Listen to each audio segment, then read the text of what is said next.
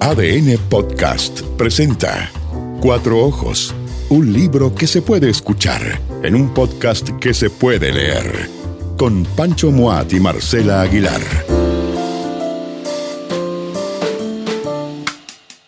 Unión Soviética 0, Chile 0. El Partido de los Valientes, Moscú, 26 de septiembre de 1973, libro de Axel Piquet Lazo, tercera edición. Oye, un excelente libro para partir nuestro año de conmemoración de los 50 años del golpe. Fíjate que ya de partida es una curiosidad, una rareza que la selección chilena de fútbol, que dirigía el Zorro Álamos, ¿ah? el técnico del Colo Colo 73, que llegó a la final de la Copa Libertadores de América, y que fue además saqueado, ¿no es cierto?, en esa final con Independiente de Avellaneda, que le impidió al equipo popular ser el primer equipo chileno campeón de la Libertadores. Lo fue igual después, pero como casi 20 años después. Tú sabes que yo no sé nada de eso. Eh, me encanta porque me queda mirando así como diciendo. Bueno, la cosa es que ya es una gracia, una particularidad, una rareza que 15 días después del golpe en Moscú, ¿ah? el eje del mal para esa dictadura que se había instalado en Chile, para esa junta de gobierno, eh, se jugara el partido de ida de esta llave que definía a uno de los cupos, ¿no es cierto?, que llegaba al Mundial de Alemania 74. Es muy raro, Pancho, como que da la impresión de que en ese momento todavía no estaban bien definidas las reglas de, esa dictadura, ¿no?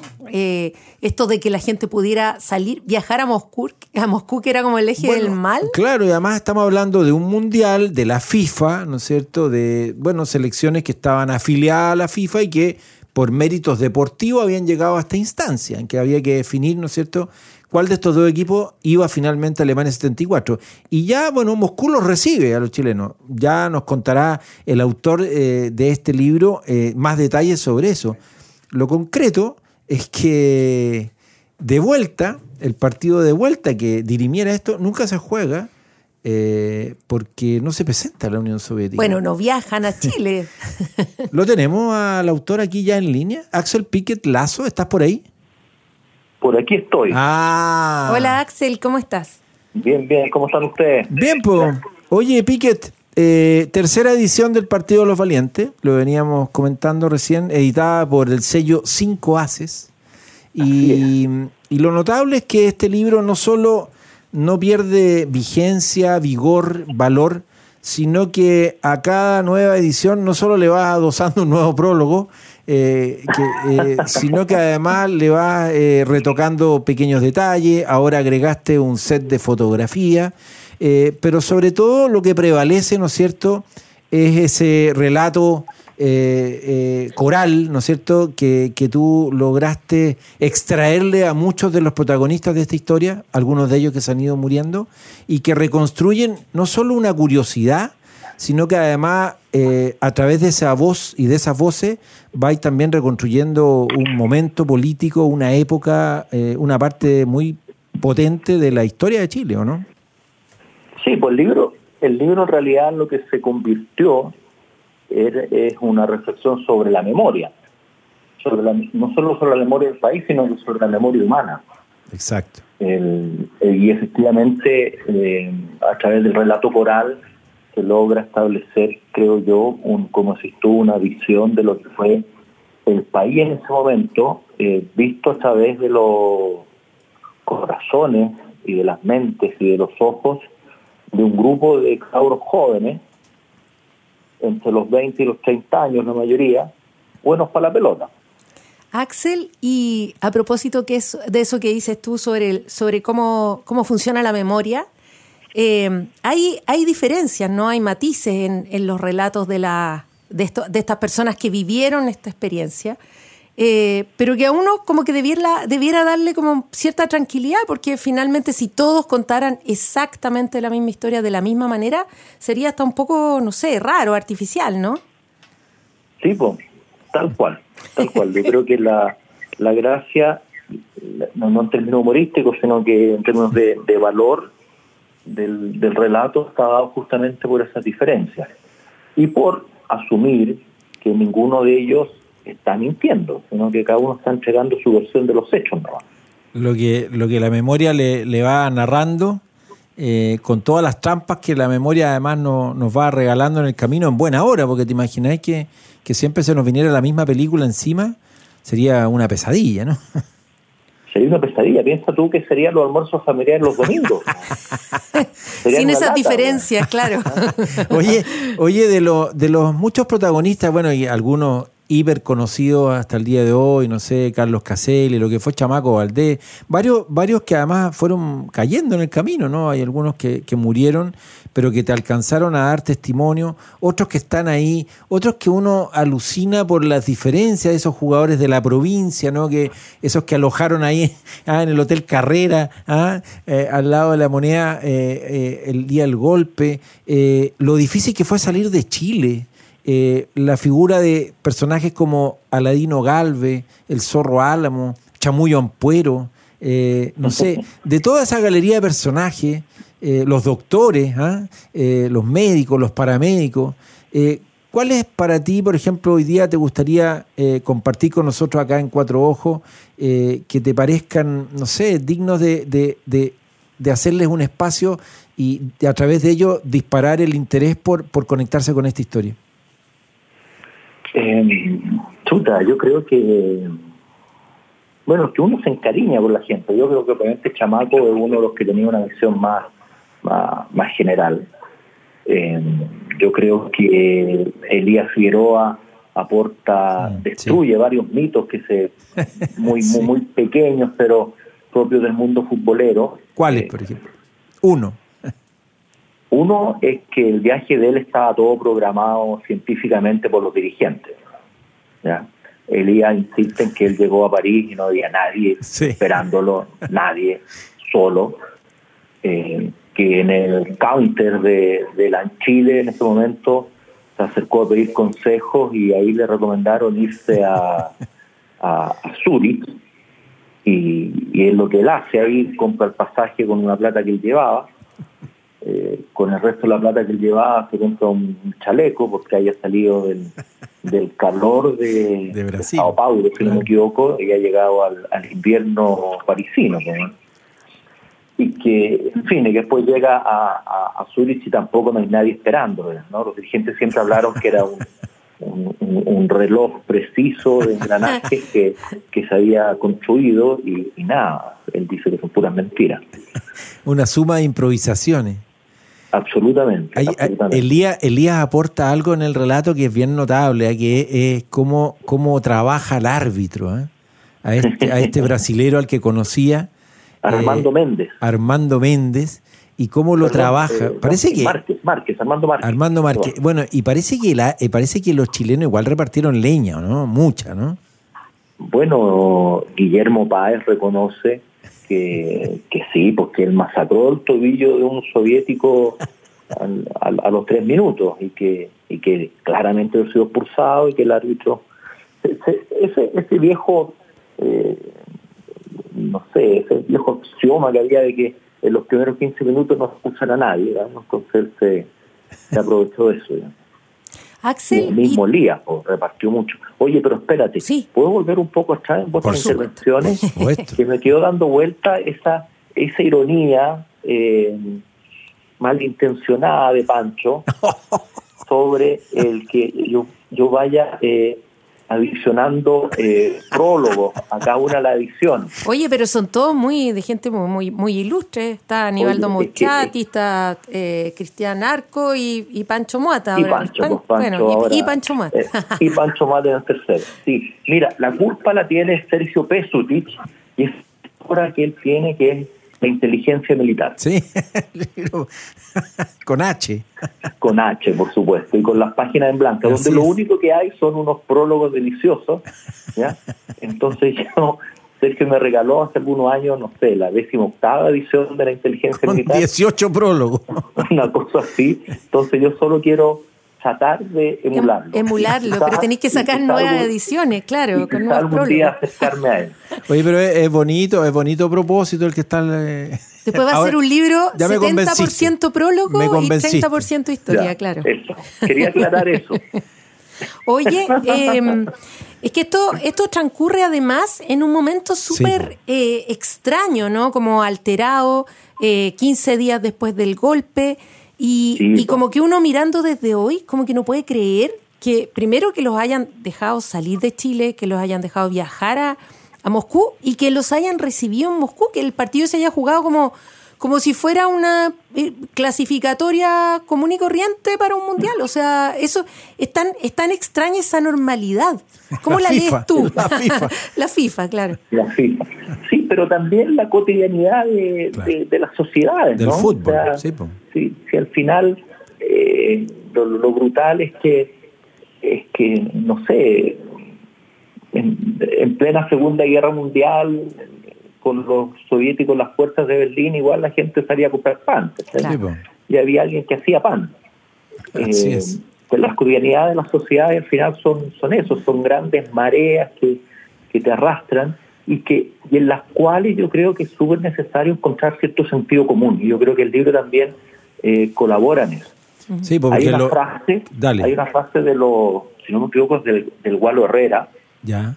que, que cuando van volviendo a, a, a la, al Hotel Carrera, lo que ahora es la Cancillería, Así es. después de, del- recordemos que ellos partían el mismo 11 de septiembre, Exacto. entonces tuvieron que volver al Hotel Carrera, esquivando balas y todo el cuento, y ahí les cuentan que Allende se suicidó y que y que y él dice que es un que es notable.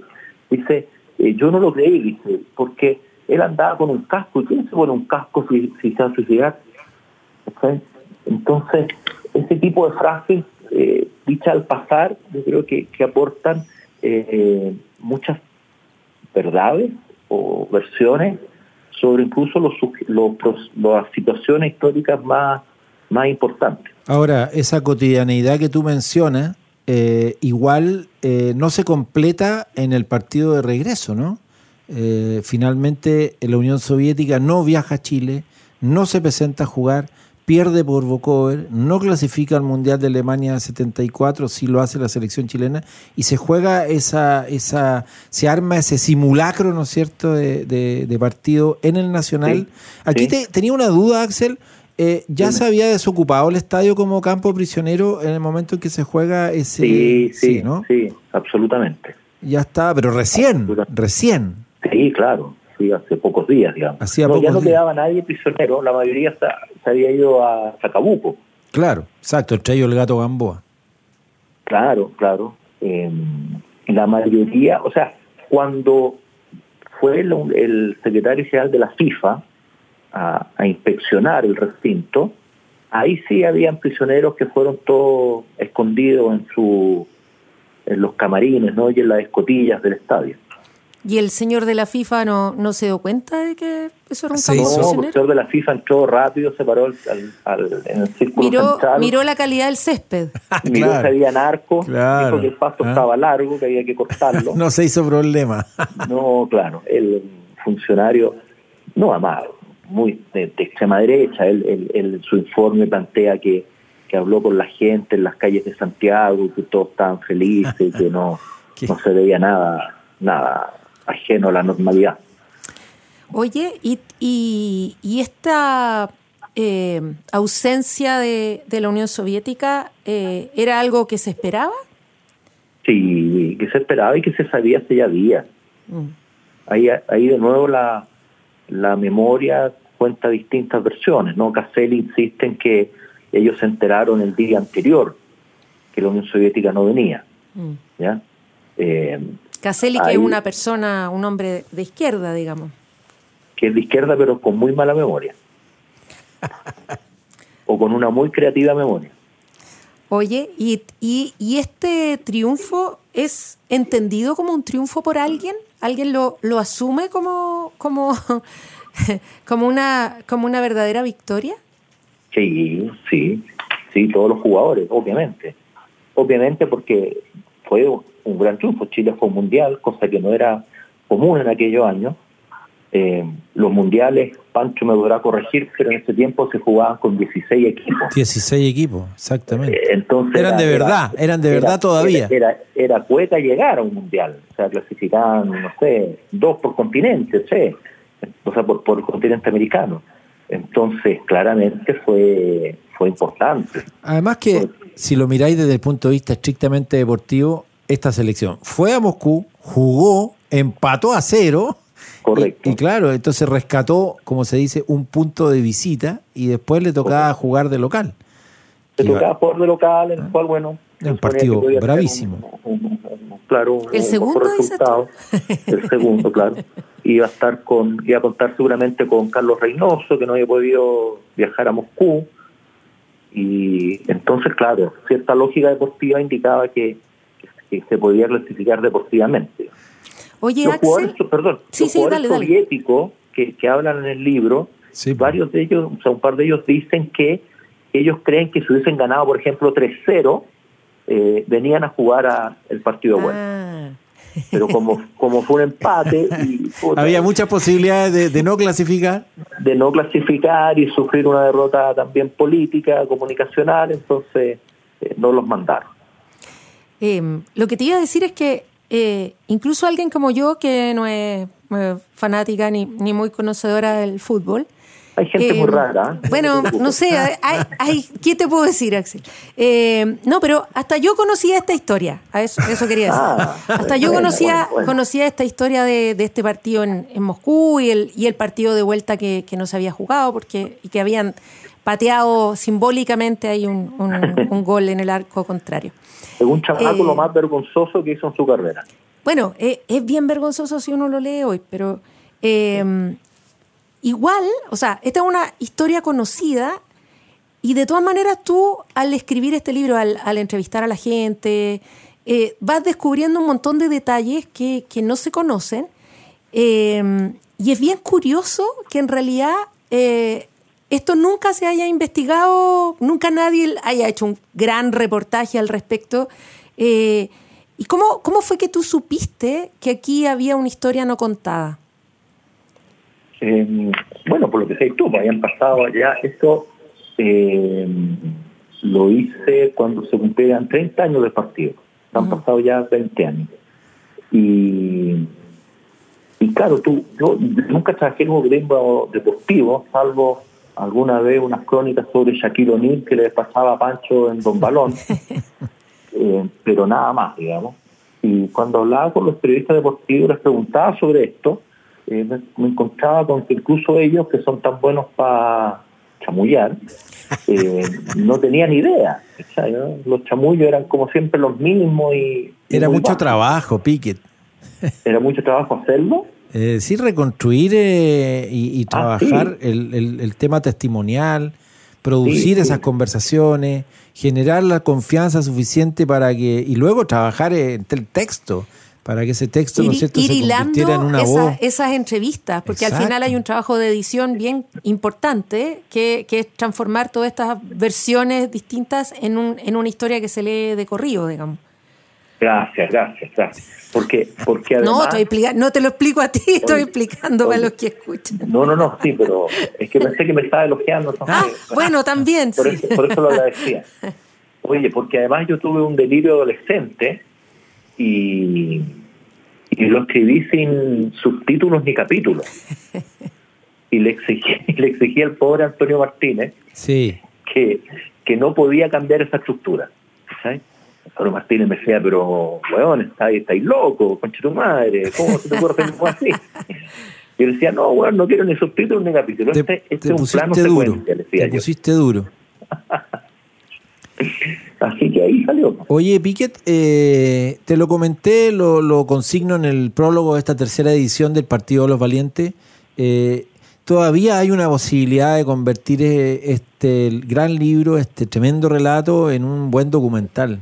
Es decir, es verdad que han desaparecido algunos de los protagonistas, pero hay muchos otros que están todavía eh, hablando de corrido eh, y que yo creo que les encantaría contar la historia eh, en, en otro soporte. Y yo creo que ahí tenía un, un bonito desafío, insisto en, ese tema. Yo creo que. ¿Tenía un fondar? Eh, no sé, podéis postular, no sé, desconozco esa parte. Yo, yo me refiero simplemente al hecho de que hay todavía un relato que admite ser contado en otro formato. Eh, y no necesariamente reproducir este libro, sino que es volver a hacer el ejercicio justamente de la memoria, pero incluso ahora visual, audiovisual, y se puede convertir en algo muy lindo, pensando en, en, lo que te puede acompañar, no solo desde el punto de vista musical, la voz de los protagonistas, una voz que se va envejeciendo, que se va gastando, sino también el correlato que se puede ir construyendo, porque a medida que va pasando el tiempo, esta historia adquiere otras dimensiones, otros valores que tú mismo mencionabas al principio. Sí, pues ya, pues, dale. te lo he dicho varias veces, yo te sigo. Bueno, yo creo, eh, Marcela, a medias. ¿Te sumáis, Marcela, no? Pero yo, es que es muy bonito eso, que, desde el no saber, pero si yo tampoco sé nada de fútbol, Marcela. si, si aquí la gracia es conectarse como con el alma de, de, de con este relato. Oye, me gusta mucho, me gusta mucho esta, esta reflexión sobre la memoria y también me gusta mucho esta idea de, cómo la vida cotidiana sigue ocurriendo y cómo muchas instituciones siguen funcionando incluso en estos momentos de colapso total como el que ocurrió eh, desde el golpe de septiembre del 73. Eh, sí, pues bueno, el día del golpe yo fui al colegio. Claro. eres de los que no tuvo libre ese día. A mí me llevaron al médico ese día. Mi mamá trataba de llegar, tenía una hora en el, en, el, consultorio y trataba de llegar de todas maneras al consultorio. Piquet, ¿te acuerdas, ¿te acuerdas del estudiante de periodismo de la Católica Carlos Cornejo? No, no. No, no te acordáis de él. Era un poco mayor que tú. Bueno, el papá de él era, era profesor rural. Eh, había tenido problemas en la municipalidad en ese momento donde, donde trabajaba, en fin. Y ese día, el día del golpe, había llevado como así a Lapa el televisor a arreglarlo. ¿ah? Eh, ¿ah? al servicio técnico en la mañana, el martes 11, eh, cargándolo en la calle eh, porque la radio no le estaba funcionando y cachaba que había tensiones en Chile. y, entonces como la radio no le funcionaba, la tele estaba mala, estaba desinformado. Y unos compadres que lo ven cargando la, la, la, tele rumbo al servicio técnico le dicen, oiga, don Carlos, hay golpe, están bombardeando la moneda. Chuta, perdone que lo diga con risa, esto es una tragedia lo que estaba sucediendo, pero la situación es divertida, es decir, es, jocosa, es tragicómica. Y, y ahí Cornejo se entera de que, de que estaba haciendo el golpe, pero él ese día, como decías tú, digamos, eh, así como en la Alemania nazi, ¿no es cierto?, los trenes transportaban personas y, y, en paralelo eh, judíos, digamos, rumbo a los campos de concentración. Eh, y además le cobraban al Estado, ¿no es cierto?, la mitad del, del pasaje. Eh, había que seguir, había que cobrar también. Bueno, de ese modo también dramático, ¿no es cierto? Eh, ocurrían cosas y también ocurrían cosas desde lo más cotidiano. Y para los futbolistas, este era un partido de fútbol. Más allá del contexto. Bueno, en, en, el libro está el testimonio del gran Mario Enrique Galindo. Así es. Que cuenta que él vivía en Conchalí y, va Juan Pinturán, que queda en Macul, cruza por, por Pío Nono, que en ese, tiempo el puente tenía ambos sentidos, o sea, cruza a nueve, diez cuadras de la moneda, y, no se entera de nada. Así es. No se entera de nada, se va por Vicuña Maquena, donde ya habían operativos contra ese cordón industrial, y, él dice, no, no, yo iba escuchando música en la radio al auto y no, no, no me enteré de nada hay que, hay que decir sí que el apodo de Mario Enrique Galindo siempre fue el pavo Galindo. y, y, él mismo reconoce que, esa escena, bueno, es eh, Lo retrata. El apodo. Lo retrata, eso, es el verbo. Oye, eh, bueno, eh, Axel, eh, la verdad que para cuatro ojos es bonito construir un diálogo eh, contigo, el autor de este tremendo libro, cuya primera edición, ¿no es cierto?, salió en noviembre del 2003, el sello Aguilar. Eh, la segunda ya es de 5 hace, ¿no es cierto?, del 2015, y ahora esta reciente eh, edición, que sabemos que no será la última, faltan todavía nuevas ediciones, No, más hay, un, prólogos. hay un plan, hay un plan de sumar Ah, prólogos. empatar al menos a, a Pesutich, a Sergio Pesutich, llegar a esos 18 prólogos, pero más allá de eso, de esa anécdota cuantitativa, eh, el valor cualitativo de, de- de a través de este relato eh, de jugadores de fútbol, de entrenadores, de médicos, paramédicos, dirigentes, hay varios que intervienen, eh, se va construyendo un, un modo de contar la historia. Sí, quería, quería también comentar que este título se suma a otros títulos de, de Cinco Haces, que es esta editorial, eh, que también, que tú eh, eh, tienes un papel muy protagónico, ¿no, Axel? Y mm, Sí, En cinco haces. sí, claro. Sí, pues, o sea, y, exclu- eh, excluyentemente protagónico. ¿no? O sea, Ah, y mm, una orquesta de un solo hombre y, mm, y bueno, pero tiene que tiene un catálogo súper interesante, muy vinculado también al, al- a la investigación periodística, ¿verdad? La historia, los testimonios, la no ficción, las entrevistas. Eh, sí, sí, hacemos, hacemos periodismo, eh, que es lo que yo sé hacer. O sea, no me puedo poner a editar poesía, que, que no, no tengo cómo. Y no tengo plata para pagarle, obviamente, a, uno- a- a alguien que edite poesía. Y nosotros hacemos periodismo y tenemos colecciones, un, un tema del fútbol, otro tema es la, los trabajos de memoria, de investigación sobre los derechos humanos, la- ese cuento, y otro sobre periodismo propiamente tal. Periodismo sobre periodismo. Y, y sí, pues, y estamos cruzados por el rollo de la cotidianidad. O sea, eso es lo que nos, nos define y cruza nuestro eh, catálogo. ¿ya? Estamos, bueno, con algunas novedades. Este año, por ejemplo, estamos a punto de sacar un libro de- del gran, Francisco, tú lo conoces bien, Daniel Rosas. sí, pues, cómo no. Daniel que está... Ya publicó un libro de conversaciones con fotógrafos en la UDP, muy bonito. Sí, sí, sí, sí. Y tiene uno de nosotros que son con cronistas, del cual del futuro uno lo ha entrevistado, pues me acabo de percatar. Se me había olvidado. Y, pero ahora escribió un libro sobre De Iquirusa. Ah, oh, oh. eso sí que es memoria. ¿eh? está buena esa historia, sí. Está buena esa historia, es, es buena. Vamos a sacar una biografía de Volpone también, después de haber sacado un, un gran volumen sobre su Finalmente. columna. Vamos a sacar la, la biografía, también escrita por su nieta, periodista, la TEA. Sí, y bueno, otros libros ahí también de fútbol que, que, que buscaremos. O sea, mira, el- la colección de fútbol es como, es menos del, perdón, es menos del 40% Del conjunto del catálogo. del catálogo, pero es el 80% en las ventas, Por supuesto. ¿cachai? Ese, Un rol revelar- estratégico. acabo de revelar la fortuna, perdón, la clave del éxito. de Cinco Haces. Bueno, en definitiva, Axel Piquet Lazo, tú también juegas el partido de los valientes. Muchas gracias Y por este. Gracias a ustedes, un saludo de cinco haces a cuatro ojos. Muy bien. ¿ah? Chao, Piquet. nos estamos viendo, un abrazo. Un abrazo. Nos vemos. Chao. Chao. Chau. ADN Podcast presentó Cuatro Ojos. Libros que se hacen escuchar en un podcast que se puede leer. Con Pancho Moat y Marcela Aguilar.